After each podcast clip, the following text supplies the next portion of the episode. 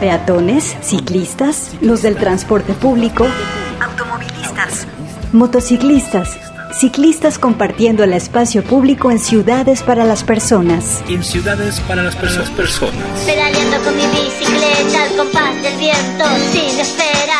Inicia Vírula Radio. Aquí hablamos de bicicletas, ciudad y su movilidad. Debatimos, cuestionamos y repensamos el concepto de ciudad y la movilidad. Y la movilidad, la movilidad. Hashtag pedalea con frecuencia. Inicia Vírula Radio.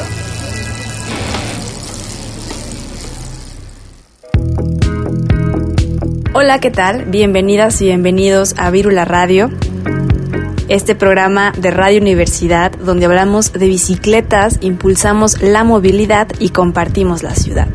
Hoy estamos en vivo y al aire regresando de vacaciones por la frecuencia de Radio UDG, el 104.3 de FM.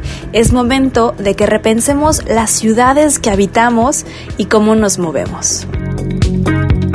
Hoy pedaleamos con frecuencia 104.3. Quédate aquí. Bienvenidos. Gracias por sintonizar Viro la radio y vamos a iniciar con algo de música.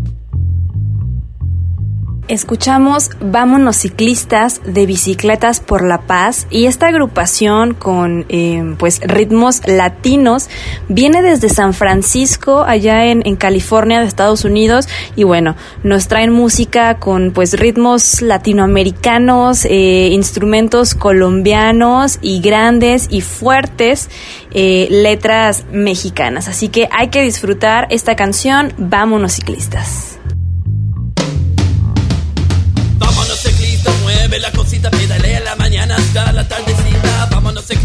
ciclista,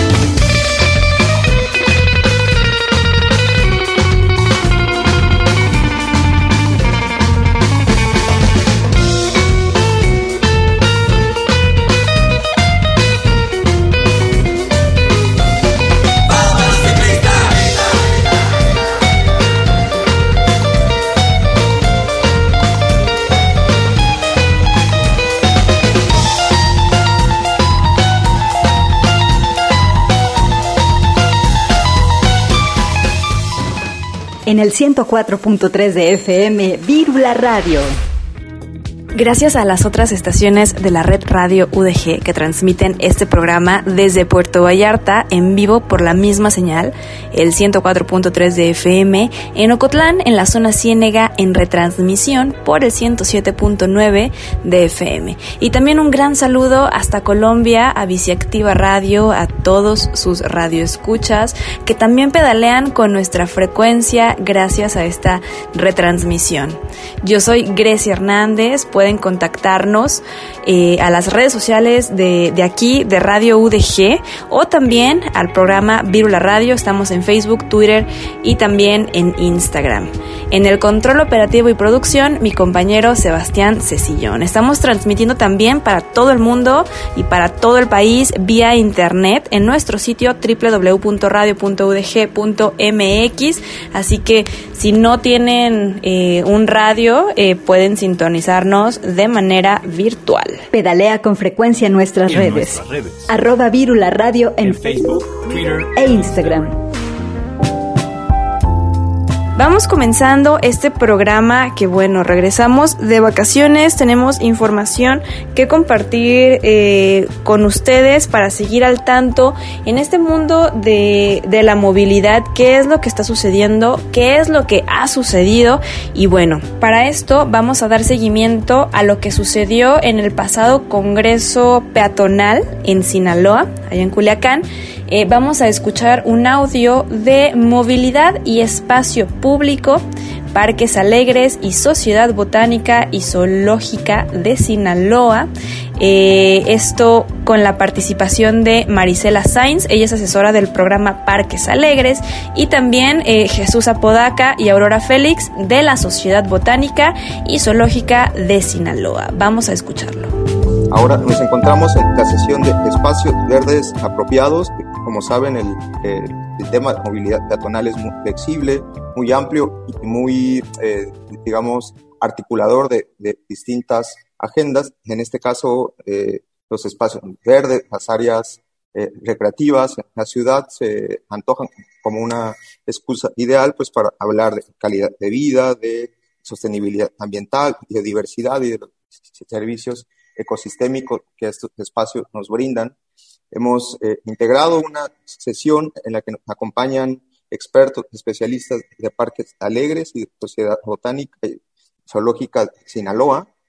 Eh, comenzaremos platicando con Marisela Ramírez. Entonces, eh, comenzaré presentándoles a Marisela Ramírez, quien es asesora del Comité de Parques, de Parques Alegres, que es IAP, eh, promueve la participación ciudadana mediante la organización de comunidades para la mejora de espacios públicos. Como saben, esta organización es hermana de Mapacín, que es la eh, organización local que, ha estado haciendo posible este evento y eh, estaré yo apoyando a Marisela compartir las diapositivas.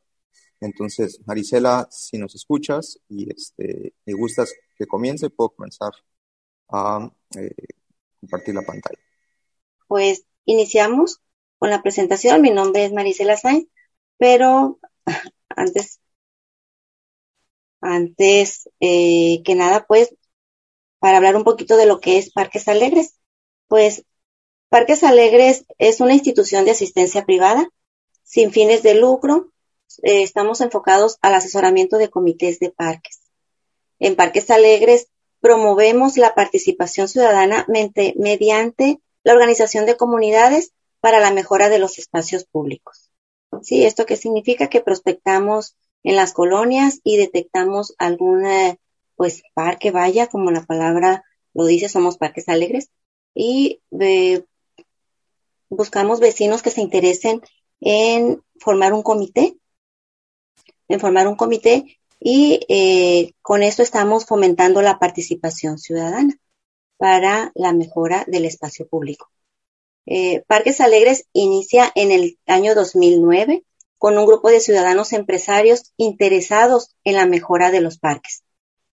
Después de haber sido consejeros de un gran parque en la ciudad y haber participado por muchos años en la mejora de otros, decidieron utilizar su experiencia para apoyar a más parques de Culiacán.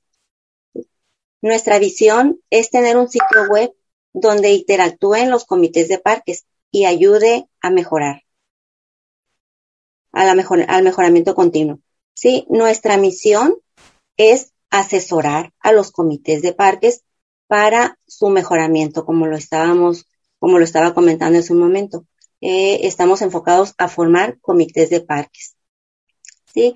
Eh, objetivo específico, pues como ya lo comentaba, promovemos una cultura de participación ciudadana, eh, una cultura urbana de uso, de uso y disfrute de los espacios públicos para que las comunidades convivan en un ambiente sano, en un ambiente seguro, logrando con esto mejorar la calidad de vida. Pero esto conlleva también eh, disfrutar de una de un ambiente seguro, ya que cuando los, los vecinos eh, por medio de sus actividades, de las actividades que van realizando, se van, empoderamiento les llamamos nosotros, se van empoderando del espacio público y con esto dan un mensaje a la, a la ciudadanía de que eh, ellos están ya participando en, en una mejora continua.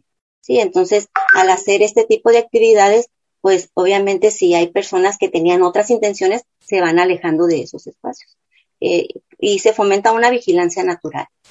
Después de que se forma un comité, que se forma el comité de parque y se platica con los vecinos, damos un seguimiento mediante una visita mensual. Eh, junto con ello se hace también el levantamiento de parámetros, el cual arroja una calificación del parque. ¿Por qué es importante la calificación de un parque? para nosotros es muy importante ya que dependiendo del estado en que encontramos el espacio público es como eh, enfocamos metas, metas para trabajar con la, el, apoyo voluntario de los vecinos. Por ejemplo, si un parque que está en abandono y le hace falta la reparación de alguna infraestructura o bien una simple limpieza eh, que enfoca lo que es áreas verdes. Entonces, depende, de acuerdo a la necesidad prioritaria que arroja el espacio público, es lo que nosotros eh, encaminamos o asesoramos al, al, comité o a los vecinos para ir levantando ese, ese parámetro y que una vez logrado el objetivo, eh, se vaya, la puntuaje se vaya, vaya subiendo la, la calificación, vaya. Calificamos siete parámetros. ¿sí? Valoramos siete parámetros. Uno es, el primero es el comité, segundo es infraestructura, es eh, afluencia, eventos, ingresos, áreas verdes y orden. Entonces, son los parámetros que calificamos en cada área que estamos interviniendo. Pues lo que, como ya comentaba, los aspectos que se evalúan son, son los siete parámetros que mencionamos. Es muy importante eh, hacer conocer que seguimos un modelo de intervención. El modelo de intervención, vuelvo a repetir, eh, iniciamos con la visita al parque, luego contactamos a un comité que ya esté formado o bien a un comité que, a vecinos que quieran formar un comité y luego promovemos actividades de generación de ingresos mediante un calendario de actividades seguimos todo un, una, el modelo. Esto nos lleva después a hacer una visión del espacio con los vecinos. En base a las necesidades que arroje esa visión del espacio, se empiezan a, a realizar actividades, ya sea que les generen ingresos para, para ir adquiriendo o mejorando eh, parte de la infraestructura que ellos visualizaron en ese diseño o otro asesoramiento es el, la gestión, ya sea la gestión eh, empresarial, tocar puertas en empresas o bien eh, con el gobierno. El, el, cuarto es el, bueno, aquí ya lo, platicamos, el comité define una visión, el programa para generar ingresos, gestionar ingresos, ejecución del proyecto que se eh, visualizó en la, visión del espacio. Eh, y empezamos con la generación de actividades en el parque. Y ya el noveno, pues es un seguimiento y mejora continuo con esa visita mensual que se está realizando en el espacio público. En el 104.3 de FM, Vírula Radio. Estamos de regreso y bueno, yo no sé cómo se han sentido ustedes en estos últimos días, pero a mí me gustaría pues animarlos también a usar la bicicleta, ¿no? Sé que, sé que está haciendo mucho calor en estos últimos días, pero recordemos que seguimos en medio de una pandemia, algo global, y para evitar aglomeramientos en, en los espacios públicos es mejor utilizar la bicicleta, eh, si podemos eh, pues reemplazar el transporte público, eh, pues podemos hacerlo con una bicicleta.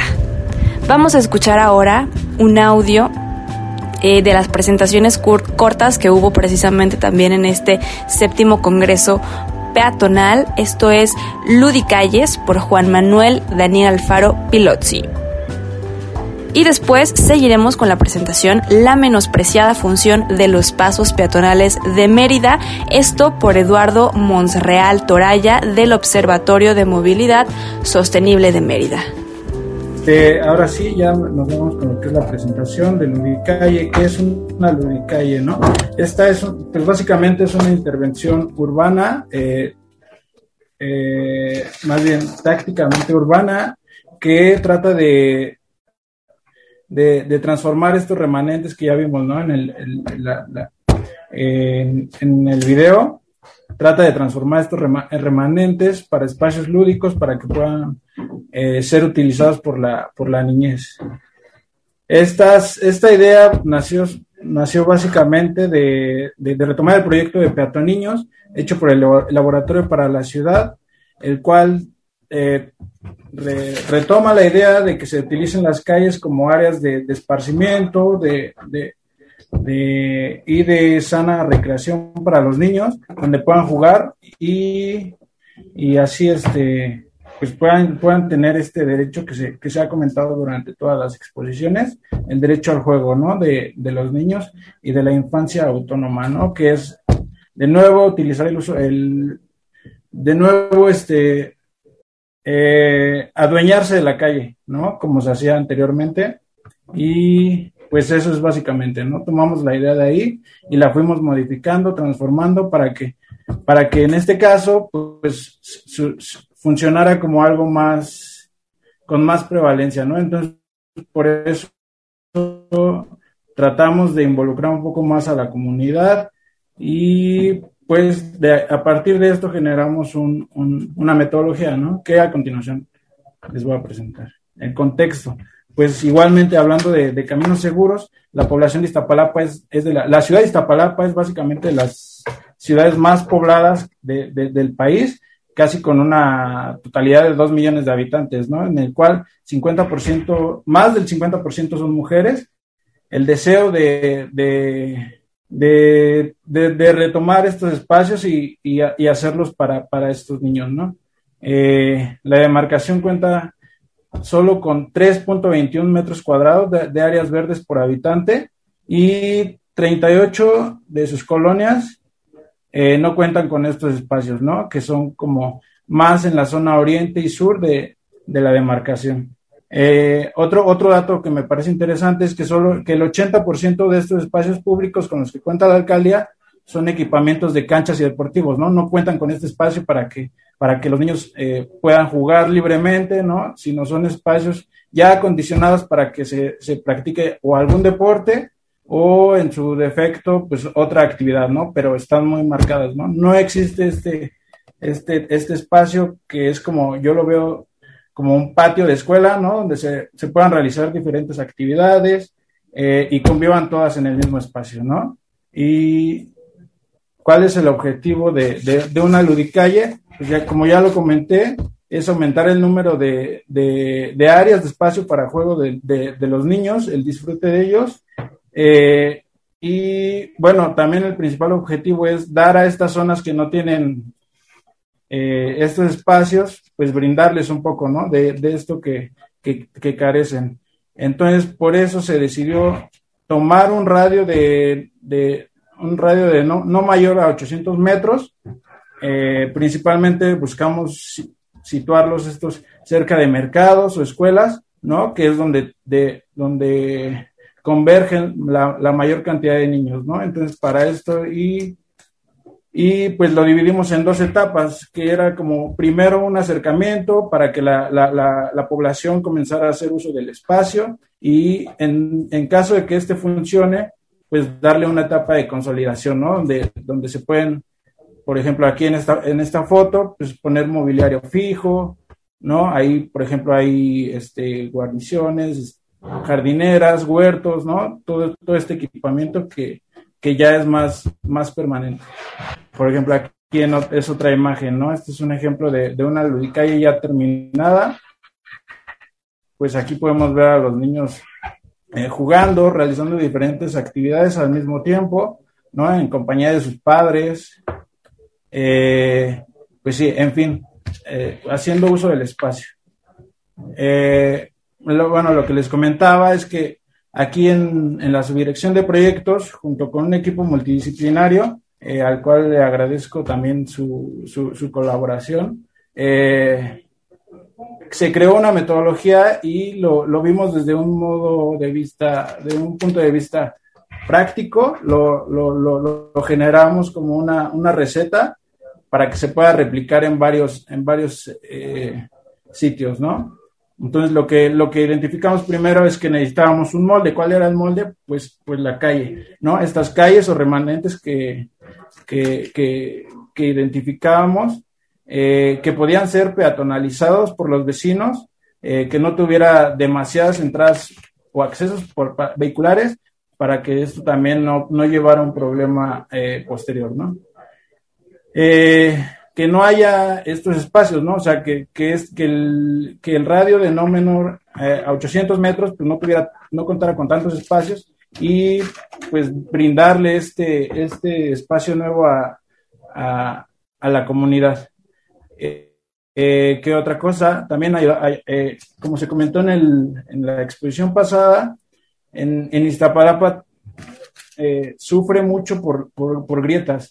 Entonces, también este es un, es un, es un motivo para que nosotros pudiéramos reutilizar esas calles, mitigar las grietas y, y, hacerlas peatonales. Después pasamos a los ingredientes, que básicamente los ingredientes base pues son eh, juegos en piso, murales, eh, iluminación, mobiliario, ya sean bancas, eh, volardos, jardineras, en todo caso, esto para, pues sí, para desincentivar el uso de los vehículos y, que, y que ya no pasaran por la, por la misma calle, ¿no?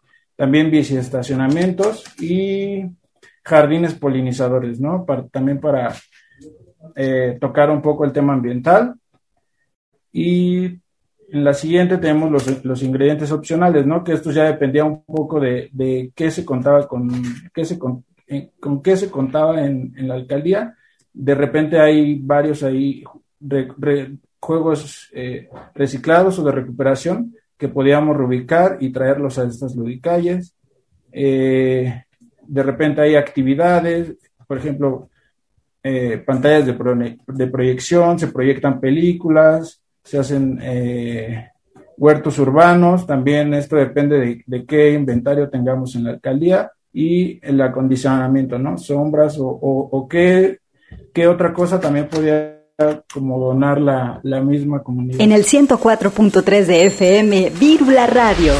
Bueno, pues yo les voy a presentar desde el caso de, de estudio de la ciudad de Mérida, este, eh, somos del Observatorio de Movilidad Sostenible de Mérida, este, un organismo creado en 2015 con el propósito de promover políticas a favor de la movilidad sostenible. Eh, bueno, en estos casos, pues yo lo que quisiera compartirles es el caso de, de, los pasos peatonales en Mérida, que pues por alguna razón, pues no han sido tan estudiadas por parte de las autoridades locales, ¿no? Eh, de hecho, aquí es el título de la presentación, la menospreciada función de los pasos peatonales en Mérida. A diferencia de otras ciudades mexicanas, en Mérida los puentes peatonales sobre vías urbanas eh, fueron escasos y efímeros, ¿no? Eh, pues aquí tenemos el caso, por ejemplo, de la de, un, de paso peatón, un puente peatonal en, este, en, el norte de la ciudad de Mérida en la unidad habitacional Revolución. Ese fue, digamos, el único caso que se construyó en la década de los 70 y que, pues, en la década de los 80, principio de los 90 fue desmantelado, ¿no? Este, no se tiene más registro de otros, de otros puentes dentro de la ciudad de Mérida, Una de las posibles razones es el hecho de que la ciudad de Mérida, a diferencia de otras ciudades mexicanas, pues no pasaron por un proceso de reingeniería vial, ¿no? No pasaron por eh, la construcción de ejes viales, autopistas, vías de acceso controlados en zona urbana, ¿no? Eh, la ciudad fue creciendo a lo largo y ancho de, pues, de las carreteras intercomisarías, de algunos caminos a antiguas haciendas enequeneras, ¿no? Entonces, pues, eh, digamos que salvo contadas excepciones, como es el caso, por ejemplo, de la avenida Itzáez y su prolongación, la avenida Aviación, o el caso, por ejemplo, de la prolongación Montejo, o en última instancia, el anillo periférico, ¿no? Fueron, digamos, los contados casos de avenidas que fueron de alguna forma planificadas o que pasaron por un proceso de, prolongación, ¿no? O de ensanche eh, vial, ¿no? Fuera de esos casos, pues, eh, pues realmente son, la mayoría de los casos fueron, pues, eh, pues el aprovechamiento de las, de las antiguas carreteras, ¿no? Entonces, pues tenemos una red vial primaria, eh, pues esencialmente de carácter capilar, ¿no? Alguna vez algún académico, justamente en una presentación en Mérida, le llamó la atención eso, ¿no? De que nuestra red vial, pues es bastante, pues angosta, ¿no? entonces, eh, pues bueno, aunado al hecho de que pues no se conformaron pues subcentros urbanos claramente definidos, sino que la mayoría de los equipamientos urbanos y los grandes comercios se instalaban a lo largo de los corredores comerciales, o sea, de corredores urbanos, ¿no? Pues bueno, eh, pues tenemos vialidades pues que pues tienen una alta vocación, ¿no? Este, pues de comercial y de servicios, ¿no? No, no, digamos, como les digo, ¿no? El anillo, salvo el caso del anillo periférico, realmente no tenemos así como que barreras urbanas de, de alta, de alta consideración, ¿no? Entonces, pues bueno, eh, eso que pues no dio las condiciones posiblemente para, pues para la instalación de puentes peatonales, ¿no? Salvo estos casos como les presenté, ¿no? Este caso que fue justamente eh, cerca de una carretera, ¿no? Eh, realmente, pues, eh, dentro del anillo periférico se apostó por vialidades urbanas, ¿no? Y pues bueno, ¿qué pasa, no? Ya en la década de los noventas, eh, las autoridades estatales empezaron a, instalar, pues, estos pasos peatonales a nivel, ¿no? De banqueta, este, estos que más o menos como estas configuraciones, ¿no? Este, los cuales pues se caracterizan pues por una plataforma, ¿no? Estos como le llaman en algunos lados como pasos pompeyanos, ¿no? Este, pues que tienen estas de forma así trapezoidal, ¿no? A base de concreto, eh, con color rojo en la parte eh, pues central y amarilla en, pues en las, en las partes donde empieza la rampa, ¿no? inicialmente empezaron con este tipo de señalización, que son, digamos, los pasos peatonales más antiguos, eh, fueron instaladas eh, durante la administración estatal 1994-2001 y ya desde ahí, pues, las autoridades estatales continuaron, ¿no? Inicialmente, estos pasos peatonales se instalaban en zonas escolares, ¿no? O en accesos a algunos hospitales, centros médicos, ¿no? Entonces, digamos, eh, las, los primeros pasos ahí se instalaron. Algo que llamó la atención fue el hecho de que se establecía claramente la prioridad hacia las personas que caminan, estableciendo inicialmente multas, ¿no? Como se observa en esta este, señalización vertical que se instalaba, ¿no? Dice ceda el paso al peatón y se le añadía una multa, ¿no? O sea, una advertencia de multa en, este, en aquel entonces de 16 salarios mínimos, ¿no? Y obviamente se realizó las modificaciones a la ley de tránsito y al reglamento de, correspondiente, donde establecía justamente las sanciones. Eh, eh, entiendo que en, la década de los 90 también pues, se, vio acompañado de algunos operativos por parte de la policía, ¿no? Donde esa fiscalización inicial, eh, pues, esos operativos donde sí se hacían, en este caso, pues, las sanciones a los conductores que, infraccionaban este, esta, esta reglamentación, ¿no? y ya, pues bueno, tras ya de, tres décadas de haberse instalado, pues bueno, eh, algo que llama mucho la atención es que a pesar de que iniciaron en estas zonas peatonales, poco a poco las autoridades estatales, junto con las autoridades municipales, empezaron a instalarla en otros sectores, en otras vialidades, este, de manera que pues hoy por hoy tenemos eh, pasos peatonales en diferentes vialidades, ¿no? Tanto primarias, secundarias como terciarias, ¿no? Ahorita les voy a pasar las cifras de cómo está la situación actual, pero bueno, estas son algunas eh, vistas, ¿no? De los pasos peatonales eh, como les digo, originalmente iban eh, acompañadas de esta, este, pues de esta señalética y eh, actualmente pues ya presentan esta señalización, ¿no? Más que nada únicamente señalando el cruce de peatones, ¿no? Ya sea con esta señalización elevada o esta de señal baja, ¿no? Pero sí, la, todos los pasos peatonales tienen esta característica, ¿no? De plataformas de color rojo con amarillo, ¿no? Eh, eh, evidentemente, pues en algunos casos, pues eh, estos pasos peatonales, pues a medida que pues, se les, no se les da el mantenimiento, pues a veces se confunden con el arroyo vehicular, ¿no? De hecho, aquí hay algunos casos, ¿no? Este es el caso, por ejemplo, del norte de la ciudad, en la calle 60 norte, casi iniciando la carretera Mérida Progreso, y aquí se observa cómo incluso en, en ejes viales primarios de, pues de secciones viales bastante amplias, que son estos, digamos, los contados casos donde tenemos este tipo de secciones viales tan generosas en Mérida. Eh, a pesar de ello, también contamos con, con, estos pasos y estos cruces y pues en la mayoría de los casos eh, se respetan, ¿no? Aquí se observa cómo eh, los conductores y, e inclusive los choferes de transporte público respetan el, cruce de peatones, ¿no? El caso de ser, a unos cuantos pasos del distribuidor vial a, Progreso. Este, también hay este cruce a nivel de, banqueta y en el abajo es en el, en el centro de la ciudad, a la altura del zoológico del Centenario, ¿no? cerca de, de un equipamiento médico. Queremos movilidad no motorizada. Limpia y sustentable.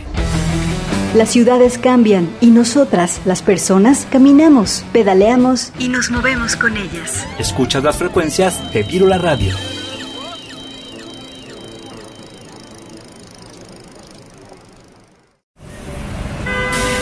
Descubre la ciudad y deja el automóvil. Camina, corre, pedalea, disfruta los espacios públicos. Los espacios públicos. Al aire y en toda la ciudad. Virula Radio al aire y en toda la ciudad.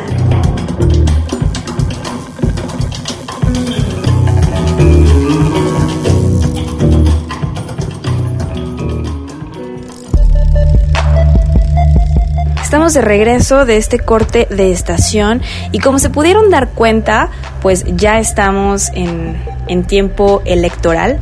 Esto significa que debemos estar pues muy atentas y atentos a lo que pues candidatos están proponiendo. Hay que hay que saber elegir con mucha cautela, inteligencia, ¿no? También hay que ver qué es lo que tienen que ofrecernos a nosotros, por ejemplo, que nos interesa más el tema de la movilidad, saber qué alcance tiene cada uno de los puestos eh, en la política, qué es lo que se puede hacer desde cada espacio y, por supuesto, cuestionar eh, exigir, saber qué se puede proponer y qué no, que no nos vean por ahí la cara eh, de que nos prometen tales cosas cuando en realidad pues ni siquiera se pueden cumplir, ver también pues algunos colectivos cómo se van a pues cómo se van a sumar también a estas campañas, ¿no? Si va a haber por ahí ruido de que queremos más ciclovías, etcétera. Eh, entonces sería muy interesante que estos proyectos, por ejemplo, de las direcciones de movilidad continuaran ¿no? que han sido pues de mucha ayuda, han llevado a la ciudad, al menos a los municipios de, de Guadalajara, de Zapopan, eh, a grandes cambios mucho más eh, enfocados a pues a mover personas más que automóviles. Continuamos con más información aquí en Virula Radio. Vamos a escuchar ahora un audio eh, sobre los procesos de planeación y dictaminación para mejorar la infraestructura peatonal en Zapopan. Como les mencionaba, todo lo que se hace en estas eh, direcciones, hay gente muy, muy preparada. Vamos a escuchar ahora a a los grandes Paco Galaviz y Miriame, que nos van a platicar un poco de cómo se trabaja allá en Zapopan. Esto como parte del séptimo Congreso Peatonal que hubo en Culiacán, Sinaloa.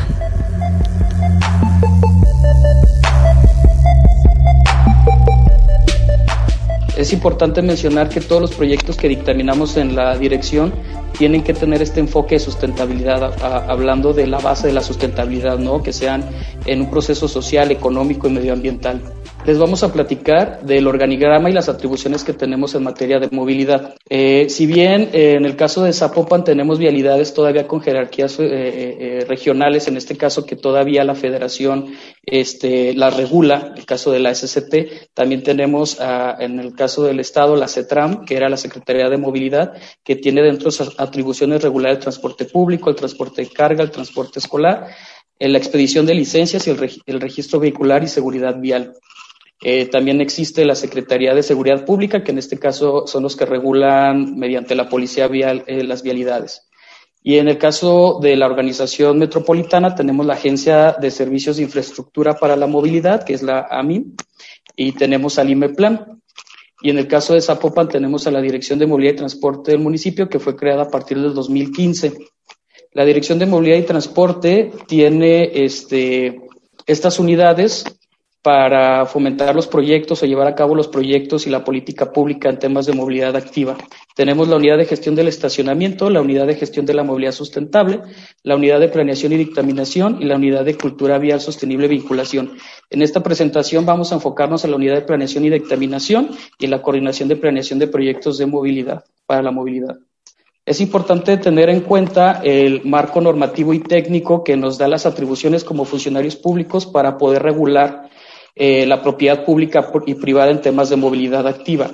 Partimos entonces a, partir de la publicación en el 2016 de la Ley General de Asentamientos Humanos y Ordenamiento del Territorio, que genera una serie de, procesos o, objetivos que se tienen que llevar a cabo ¿no? para, para las ciudades en, en, crecimiento. Tenemos los planes y programas y normas nacionales y tenemos en el, en el tema federal los manuales de estudio de ingeniería de tránsito, los manuales de procesos geométricos de carretera, los manuales de señalización vial y dispositivos de seguridad y los manuales, el manual de calles diseño vial para ciudades mexicanas y el manual de auditorías de seguridad vial. Es importante todos estos manuales porque son los, eh, son los que tomamos en consideración para elaborar los estudios de movilidad que después vamos a ver más adelante. En el caso de, Jalisco tenemos la Constitución Política del Estado de Jalisco que nos da la atribución a los municipios de poder regular el espacio público. Tenemos el Código Urbano para el Estado de Jalisco publicado en el 2009, este, con sus últimas reformas en el 2020 que solicita a los particulares eh, presentar un estudio de movilidad ante las dependencias para mantener una eficiencia y seguridad en el espacio público. Tenemos el reglamento estatal de zonificación, que este partía de una ley que ya no existe, que era la ley de desarrollo urbano, la ley de, la ley de desarrollo urbano del Estado de Jalisco, y la ley de movilidad y transporte del Estado de Jalisco y el reglamento de la ley de transporte del Estado de Jalisco. O sea, en pocas palabras, tenemos un Estado que eh, pues está bastante nutrido en temas eh, normativos. Y la ley de coordinación metropolitana del Estado de Jalisco que, que utilizamos bastante para las mesas metropolitanas. Eh, con el IMEPLAN hemos generado normas técnicas de puntos de paradas de transporte público. Se está trabajando en este momento con el inventario de paraderos de transporte y se cuenta ya con un manual de señalamiento vial para el área metropolitana. En el tema municipal, creo que es en el que más hemos trabajado para fortalecer el tema eh, eh, normativo. Tenemos el Reglamento de Movilidad, Tránsito y Seguridad Vial para el municipio de Zapopan, publicado en el año 2017, el Reglamento Construcción eh, también para Zapopan, igual del año 2017, las normas técnicas de los planes parciales que están desde el 2012. ¿Por qué mencionamos estos eh, tres instrumentos? Porque son las herramientas que usamos, este, que, usamos para la dictaminación. Y la última que se publicó fue la norma técnica de accesibilidad universal para el municipio de Zapopan, en la que también colaboramos. Bueno, para empezar, ¿por qué les estamos contando todo esto? ¿O por qué les vamos a empezar más bien a contar todo esto? Porque eh, además de, la dictaminación, además de medir los impactos que tienen los desarrollos en las ciudades, también trata de generar mejoras en el entorno que posibiliten eh, los viajes locales o viajes de corta duración que puedas hacer desde y hacia el desarrollo y cómo se vincula con la ciudad. Además de que esto es un esfuerzo coordinado y se trata de generar alianzas entre el sector público y el privado, porque creo que si jalamos solo para, solamente para un lado no vamos a poder lograr nada, sino las transformaciones de, fondo se hacen de manera articulada. Entonces, ¿cuál es la motivación y fundamentación de, la Dirección de Movilidad para la Dictaminación. La, la, dirección tiene como atribución emitir vistos buenos o dictámenes de intervenciones públicas y privadas en el municipio. Esto tiene como objetivo asegurar la justicia espacial, garantizando el acceso equitativo, democrático, seguro y universal al espacio público. Esto toma como base la pirámide de la movilidad. Creo que todos conocemos perfectamente la pirámide de la movilidad en donde se sitúa como eh, el principal al peatón y personas con discapacidad. ¿Por qué esta pirámide de la movilidad? Me voy a sentar un poquito la explicación de todos los eslabones, pero ¿por qué eh, ¿Por qué tomamos esta pirámide de la movilidad? Uno, porque son los usuarios más vulnerables y dos, porque esta forma de movilidad abona más a los objetivos de ciudad. Como menciona Miriam, es importante conocer lo que nosotros hacemos a partir de la unidad de dictaminación y planeación.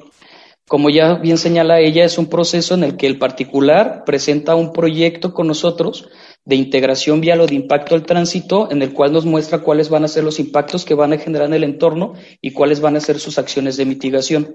Nosotros, a partir de la normativa que ya les presenté, generamos dos tipos de estudios o revisamos dos tipos de estudios. Uno es el dictamen de impacto al tránsito, que resume toda la información de los manuales eh, federales y estatales en temas de aforos, levantamiento de información, generación de viajes, eh, pues toda la ingeniería vial en, general, ¿no? Y el dictamen de ingresos y salidas o proyecto de integración vial, que son proyectos de eh, privados pequeños que vienen a modificar la banqueta para generar, en el mayor de los casos, rampas para ingresos vehiculares o, o rampas peatonales. Este, por ejemplo, es un proyecto de urbanización que se hizo en Zapopan.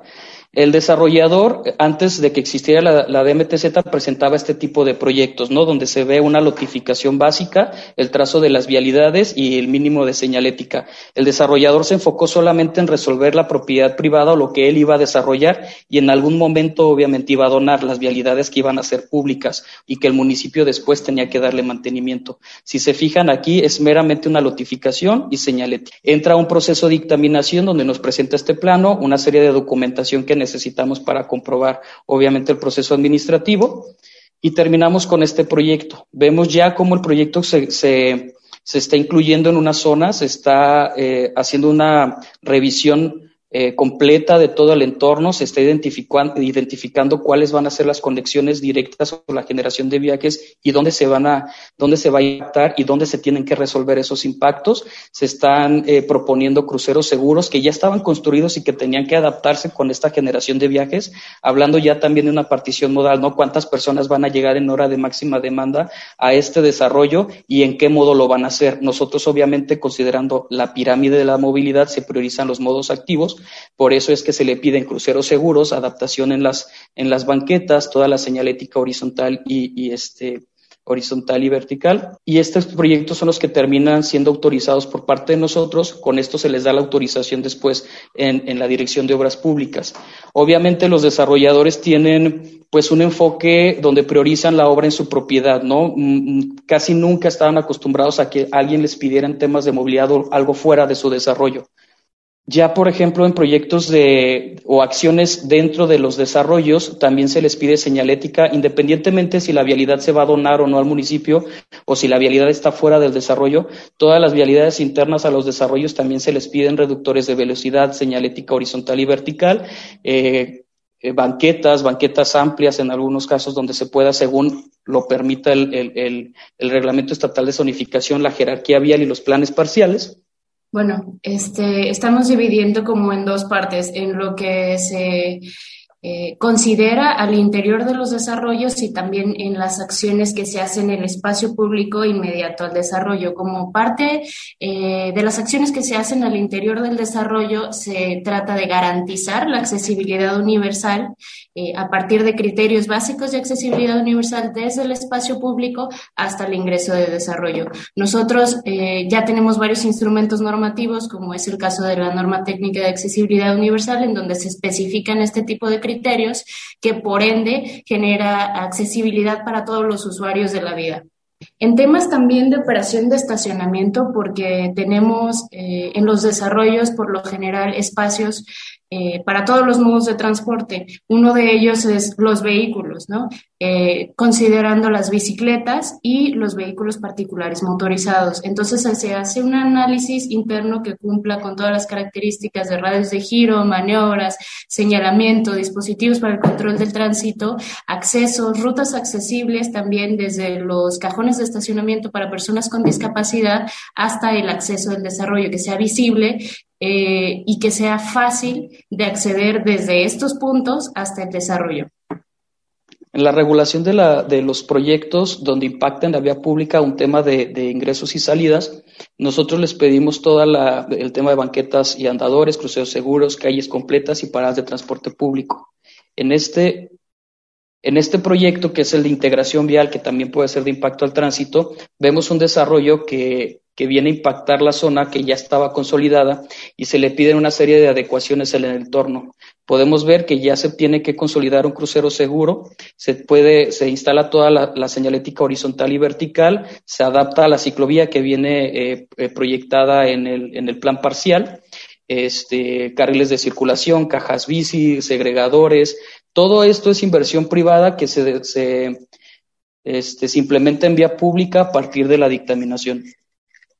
Bueno, eh, también como les comentábamos, todo este presupuesto que se ejerce como obras de mitigación o acciones de mejora viene eh, a partir de un estudio, de un, de un análisis que se hace por parte del particular y que se revisa por parte de la Dirección de Movilidad de cuál es el contexto del entorno, qué tan accesible es, eh, qué tan inaccesible es y no únicamente como de senderos peatonales, vehiculares y demás, sino también cómo van a llegar las personas independientemente del modo de transporte en el que lleguen hasta el punto. Entonces se hace un análisis también de los puntos eh, de parada de transporte público, cuáles son estas características y si cumplen o no con estos criterios. Esto es muy importante porque se hace de manera integral este análisis, ¿no? Favoreciendo siempre los ejes rectores de, de la movilidad que ya les platicaba.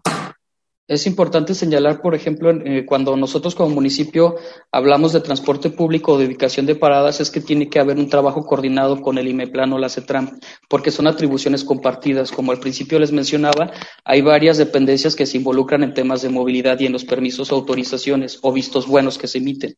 Entonces, nosotros a partir de los estudios de movilidad o de impacto al tránsito o de ingresos y salidas, presentados, como bien dice Miriam, por los particulares, cuando ellos proponen la reubicación o colocación de una parada de transporte público, hacemos todo este análisis, lo presentamos a manera de plano, se les, se les autoriza y después se hace una gestión con el Estado para que pueda ser autorizada.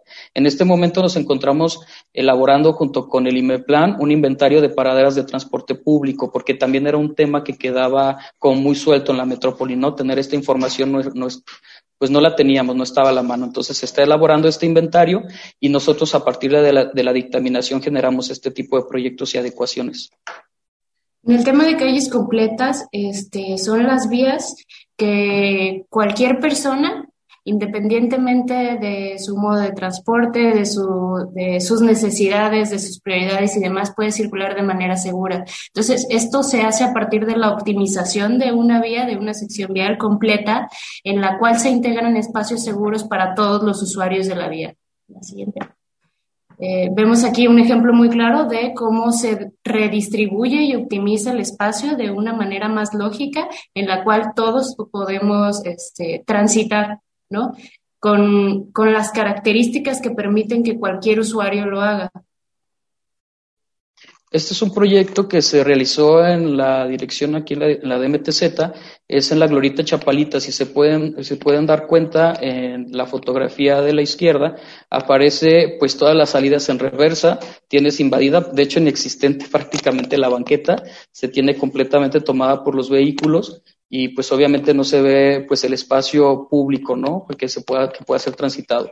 Ahora ya con, la, con el proyecto, tomando en consideración la pirámide de la movilidad y esta dictaminación, se tiene ya una ciclovía a un costado de la, de la glorieta, se tienen unas banquetas, ya no tienes vehículos con salidas en reversa, se tiene un espacio pues ya un espacio público digno.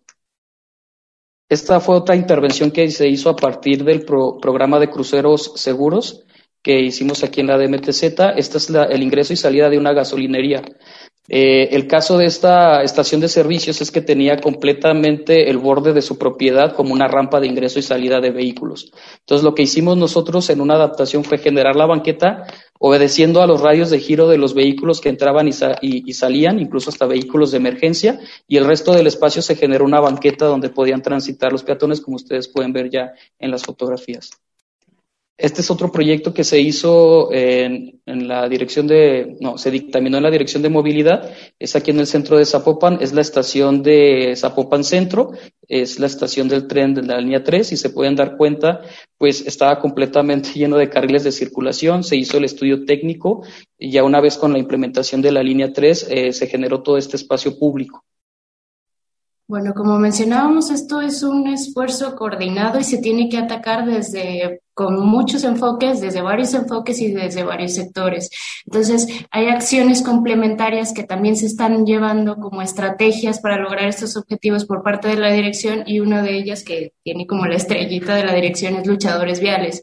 Este programa es como representaciones teatrales que se generan en escuelas a niños en donde básicamente se les da a conocer los derechos que tienen como peatones, se les entrega la carta del peatón y se también de una manera como muy asimilable para, para los niños, se les denota eh, lo importante de las banquetas, del espacio público, de ciudades caminables, ¿no? También tenemos otro programa que es el de educavial, que es eh, a infractores, por ejemplo, se les pone una multa por eh, estacionarse en banqueta, invadiendo rampas para peatones y demás. Entonces, si pueden acudir a un curso de, educación vial en el cual les hace acreedores a cierto descuento sobre esa multa, pero en todo este curso se les da como el contexto general de las ciudades y se trata de, de desjerarquizar al automóvil o estos paradigmas que hay como en torno al automóvil, concientizar de que hay otros usuarios de la vía, de lo que cuesta moverse en la ciudad, de lo que está generando todo este tema, ¿no? Eh, bueno, este es un dato que que acaba de salir del horno, que iba a poner un GIF de bombos y tarolas, pero no lo encontré. Pero bueno, el punto es que se han generado tantas estrategias en el municipio, no solo de la dirección de movilidad, que sino de, de, participación como desde muchos eh, órdenes de gobierno, pero eh, en cuanto al censo del INEGI, eh, se hizo una comparación de las personas que decían que su principal viaje lo hacían caminando en bicicleta o en cualquier modo de transporte y vemos que eh, el 17.89% de los hombres ha incrementado eh, caminar como principal modo de transporte y 25.20 mujeres. También algo buenísimo es que se ha reducido en mujeres el 9.71% de la utilización de autos y motocicletas. Bueno, por nuestra parte sería todo. Tratamos de resumir así muchísimo todos los esfuerzos que se hacen en la dirección y todo este proceso complicado de la dictaminación y planeación. Esperemos que que se, se, den una idea o el espectro que hay detrás de todos esos esfuerzos. También me gustaría invitarlos a que nos siguieran en redes sociales. Ahí se está actualizando información, qué está haciendo la dirección, qué está pasando en Zapopan y demás. ¿no? Ciudad y movilidad. Vírula Radio.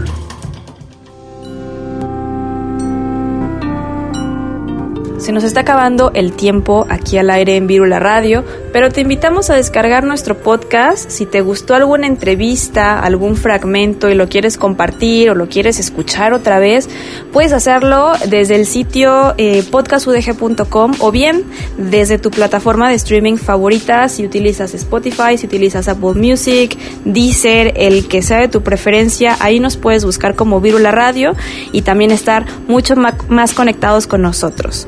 Eh, te recordamos también volver a pedalear al aire con nosotros la próxima semana en el mismo horario y estas mismas frecuencias para tener más información en cuanto a estos temas de movilidad. Gracias al equipo de producción que hace posible esta emisión con un increíble trabajo y también gracias a quienes nos escuchan en las distintas frecuencias de Radio UDG. Nos escuchamos la próxima semana y recuerden, pedalen con frecuencia. Las ciudades crecen y otras formas de movernos son posibles. Vivamos la movilidad y tomemos los espacios públicos. ¿Tú cómo te mueves y vives la ciudad? Queremos ciudades habitables para todas las personas. Esto fue Virula Radio. Volvemos la próxima semana. Aquí en Radio Universidad. 104.3 FM. Bicicleta, música y versos. Círculos sonales multicíclicos